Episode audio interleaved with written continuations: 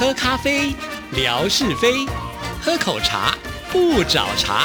身心放轻松，烦恼自然空。央广即时通，互动更畅通。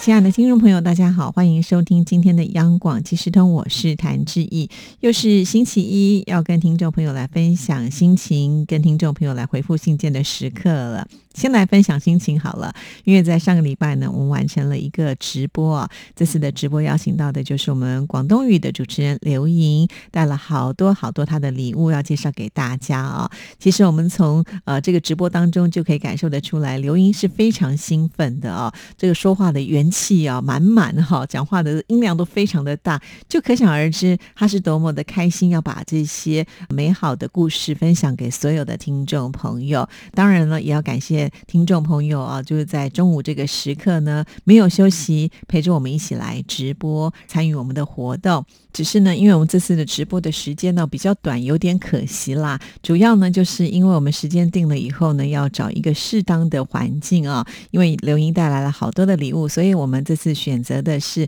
平常外语主持人使用的录音室。听众朋友有没有觉得比较新鲜感了呢？对，平常呢，其实记忆都没有去使用过那一间录音室啊。是特别情商借来的，因为呢，他们在布景的部分呢，本身就已经搭设好了，呃，这个色彩非常的丰富，再加上呢，他们有一个桌面比较大，好，那我们刘莹带来了这么多的礼物呢，就可以放在这些桌面上来呈现啊。所以那天文哥呢，一直在我们直播当中跟听众朋友互动留言的时候，就说：“哇，这个色彩好满好满哦！”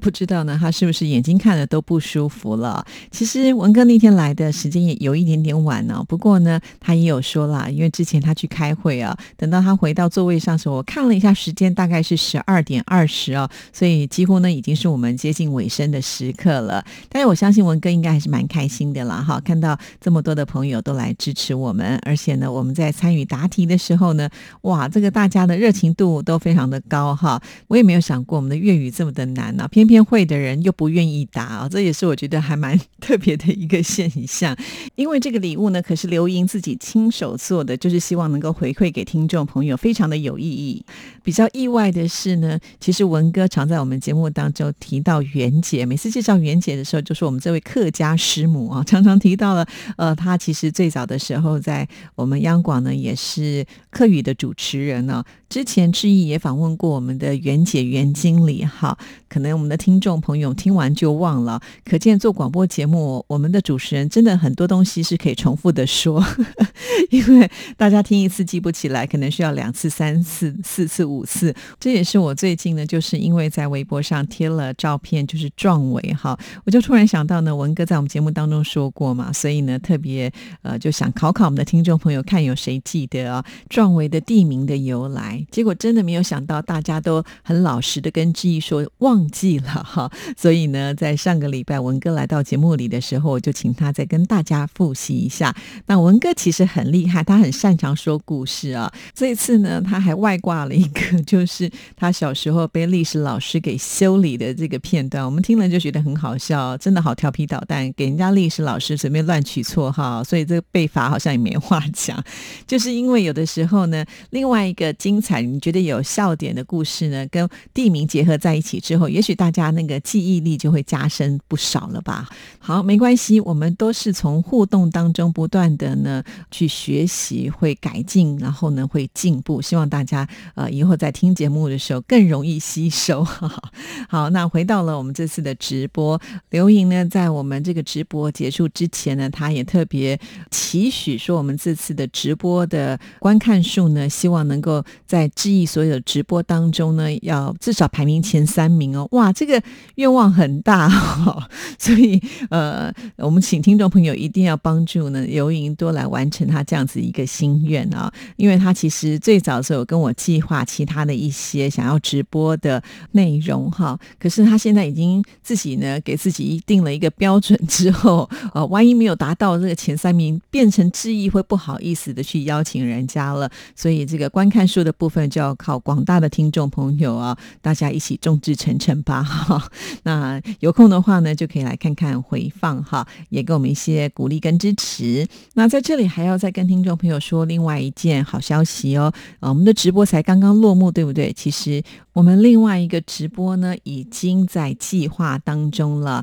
时间应该就会在六月的中旬啊。虽然我们已经定了日期，但是呃，因为还有会有一些状况哈，所以我们先暂时保密一下下。等到呢这个所有的事情都确定之后呢，就会在志毅的央广即时通节目，还有志毅的微博大大的宣传哈，会告诉所有的听众朋友，邀请大家呢也做好这个心理准备，跟我们一起来畅游直播。诶。我这个畅游不是小朋友这个说唱、这个跳舞的那个畅游哦，我是说畅游我的直播哦。还记得我们之前不是有一次致意为听众朋友来介绍我们央广的接驳车啊？我亲自搭着娃娃车，开着我的直播，带着大家呢游览我们央广大家最熟悉的北安路哈。常常写信来的时候都要写这个地址，然后呢也去了我们大直的捷运站，然后也到了我们圆山捷运站哈，也接了。同仁来上班啊，总台长呢也搭乘这样子的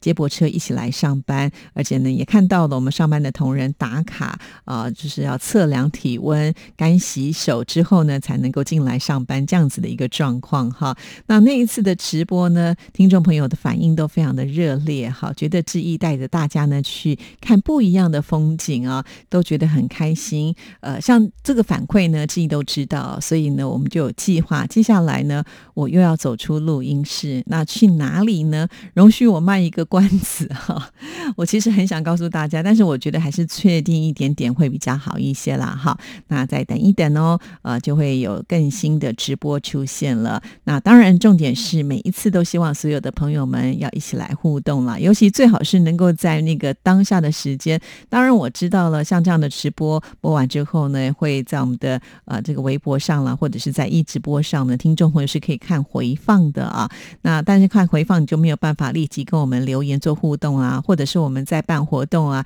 赠奖的时候你就没有办法参加，这样就比较可惜了啊。那这个回放呢，我们是希望就是真的那个时间没有办法来的朋友们，或者是说呢，你觉得看一次不过瘾，想看第二次、第三次的朋友们再来回头看哈。根据过往的经验呢，静怡就会发现有些听众朋友很可爱啊，明明就承诺自己说啊，我要来看我们这个直播哈。是呢，最后他又突然跟自己讲说：“哎呀，我等我想起来的时候，已经错过了，只剩下最后的一分钟什么之类的哈。”其实，呃，真的要用一种。定时闹钟的方式来提醒自己，哈，呃，像手机都有这样子的一个功能，你可以把它呃设定一个闹钟，然后响的时候呢，你就会呈现说啊，致意要开直播了，哈，这样子你就比较不容易忘记啊。那这个闹铃呢，你不可以太早，也不要太晚，哈，最好能够就是我们在直播前的五分钟或者是十分钟的时候，我觉得是最恰当的啦，哈。因此这个动作是非常非常重要的。虽然致意之前已经提醒大家了。但是这次呢，还是有发生类似这样的情况哈，所以呃，还是要把这样的习惯给养成会比较好。因为毕竟我觉得看直播跟听节目不一样哈，我们平常的节目没有开放互动嘛，好，所以你有什么话想要跟志毅说的话，可能你就要听完节目以后呢，再去微博上留言，或者是到 email 当中再来写信给志毅。那有的时候一忙就想啊，算了就不写了哈。可是，在直播那个是最直接，你有什么样的心情反馈，马上就把它写下来。那我们就能够在那个时间里面呢，呃，来聊天，不是很好，很棒吗？哈，虽然这个方式呢已经提醒过大家了哈，但是根据前面我们讲的一些听众朋友会忘记的例子，那志毅就要更有耐心的不断不断的提醒大家。好了，那在今天的节目里呢，当然是要来回复信件，首先要看的又是我们的呃这个忠实听众朋友，而且是最支持我们的乐祥哈。那现在呢又有一些信件累积了，所以。那我们今天先来看的这一封，我来看是哪一天写来的？五月二十二号啊，鹿台湾特快，这是他在 email 当中写的标题。你好，记忆姐，最近我看到上周新播出的日剧《路台湾特快》，这是日本和台湾合作的电视剧。描述的就是台湾高铁建设的历程。原来台湾高铁的机电核心系统是以日本新干线为基础的啊。台湾的炎亚纶和日本的波流分别饰演男女主角。剧中有很多的台湾街景，很感人。如今搭乘高铁从台北到高雄左营，只要九十分钟就到了。当年高铁建设过程当中，还有那么多不为人知的故事呢。期待接下去的几集的剧情发展。诶，前一段时间我也有看过这部呃电视剧的一个新闻的宣传哈，但是呢，我还没有看这部剧啊，所以我觉得乐祥的动作比我还快哈。确实，我也蛮想知道呢，就是其中的一些故事。但是我有听说，就是呃炎亚纶在这里面呢，用流利的日语来呃演戏哈。那我知道我们的乐祥呢是这个日语高手，也帮我们来鉴定一下他说的标不标准哦。好，我们再来看下一段。前两天节目当中，Tony 谭云福介绍了寻找第二个妈妈的活动，徐子涵同学最后找到了当年印尼保姆，好神奇啊，也使我很感动。Tony 好热心，网络的力量真的很强大，期待通过这个活动找到更多失散的亲友。感谢 Tony 来央广其实通节目分享。了这个感人的故事是啊，我觉得我们电台有很多的主持人都真的非常的棒哈。我还记得那天 Tony 来到我的录音间，在开录节目之前，我们也聊了一下哈。那我知道 Tony 做的事情非常非常的多，我就在问他说：“你的时间怎么够用呢？”其实他的回答我觉得也很巧妙，他就跟我说：“反正我就是单身一个人呐，那我能够多做一点就尽量多做一点吧。”哈，他真的就是用这样子一个心态去服务啊。很多在台湾的这些印尼朋友们，哈，或者提供他们很多新的资讯，啊，帮助他们，我就觉得真的是很了不起，哈。那现在呢，他们的 ITV 爱死你，就是谭云福，还有我们的越南语的大美女主持人啊范瑞蔷薇，他们两个共同主持的这个视频呢，呃，之一也都会把他们放在微博上，方便我们的听众朋友也能够看到，哈。那像这样俊男美女的组合，而且又是。聊得非常有意义的话题，也欢迎听众朋友可以支持，甚至呢，你有什么想法的，都可以在我的微博上来留言啊。前天的央广特别节目五二零总统就职直播活动，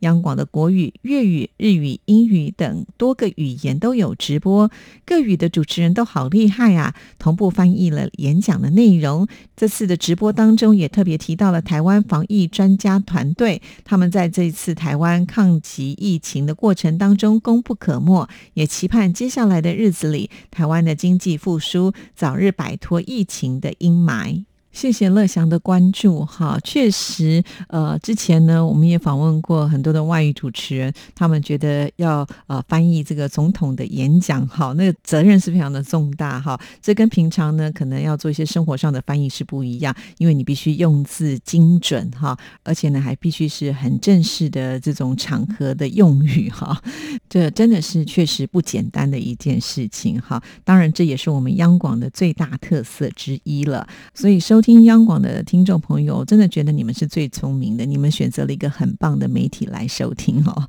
好，那再来提到就是有关于台湾这个防疫的状况哈。台湾其实在这次的疫情当中啊，可以说是呢一直都有超前部署啊，所以我们受到的波及影响呢算是比较小的，因为在台湾我们都没有任何的就是。封城啦，或者是不能去上班上学这样子的一个状况哈，但是我们也都一直很遵守，就是指挥中心给我们的一些呃这个建议啊，比方说就是假日的时候呢，不要到处的去走哈，到户外的时候我们也必须要保持一定的社交距离，甚至呢就是尽量的少在外面用餐啊，在家里面吃是最安全的。其实我们的民众呢配合度是非常高的哈，当然这样子也会冲击到一些商店他们的经营。那眼看呢现在。全球的这个呃疫情的趋势呢都有趋缓的情况之下，其实呢经济也在跟着要复苏当中哈。其实我自己也有观察到哈，前一段时间我去一些公共场所或者是餐厅啊，都真的觉得人潮少了很多。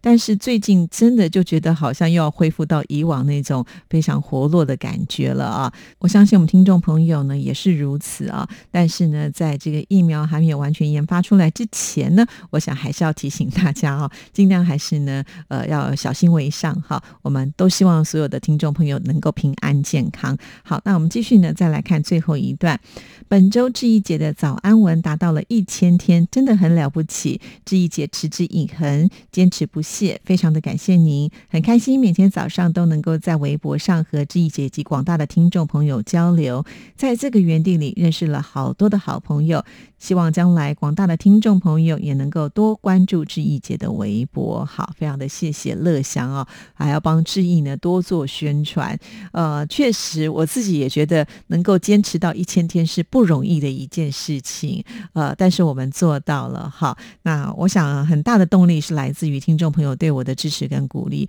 如果没有这么多的听众朋友提供照片给志毅，我也没有办法完成这个艰巨一千天的一个目标。哈。那当然，现在质疑还是持续着，而且呢，我也发现，在经过一千天之后，我突然呢，就是收到很多听众朋友又传来了很多的这个照片，哈，我就觉得。这中间真的是有个很有趣的现象，在一千天之前呢，其实我真的手头上的照片有点紧了，我甚至都提醒我自己，只要出门的时候，我就要抬头看看天空吧，我一定要拍一些照片，不然可能会撑不到。可是没有想到，一到一千天之后呢，呃，最近有一些听众朋友传来的照片，我都还没有用上，有点小小塞车了。但是这个塞车呢，是塞的之意很开心的，就表示说，哎，呃，关注的人多了，愿意支持人也多了，这是好的现象。没关系，反正呢，我们所有的听众朋友在。这里都是长长久久，我们就慢慢的贴，每一天都贴哈。所以再次的谢谢大家。当然不只是天空照啦，如果你觉得有哪边很漂亮的照片，或者是你吃到了什么样的美食，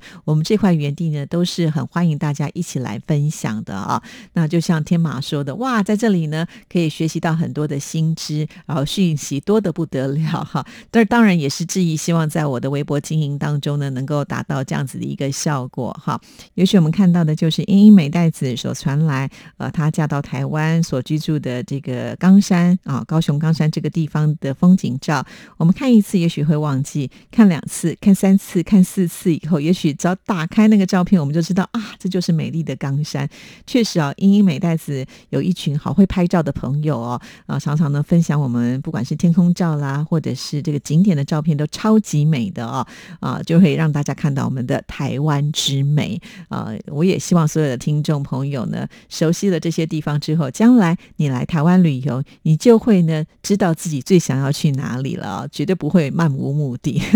好，谢谢乐祥的来信。那接下来的时间，我们就要交给景斌先生来听听今天的生活美学之万事万物的由来。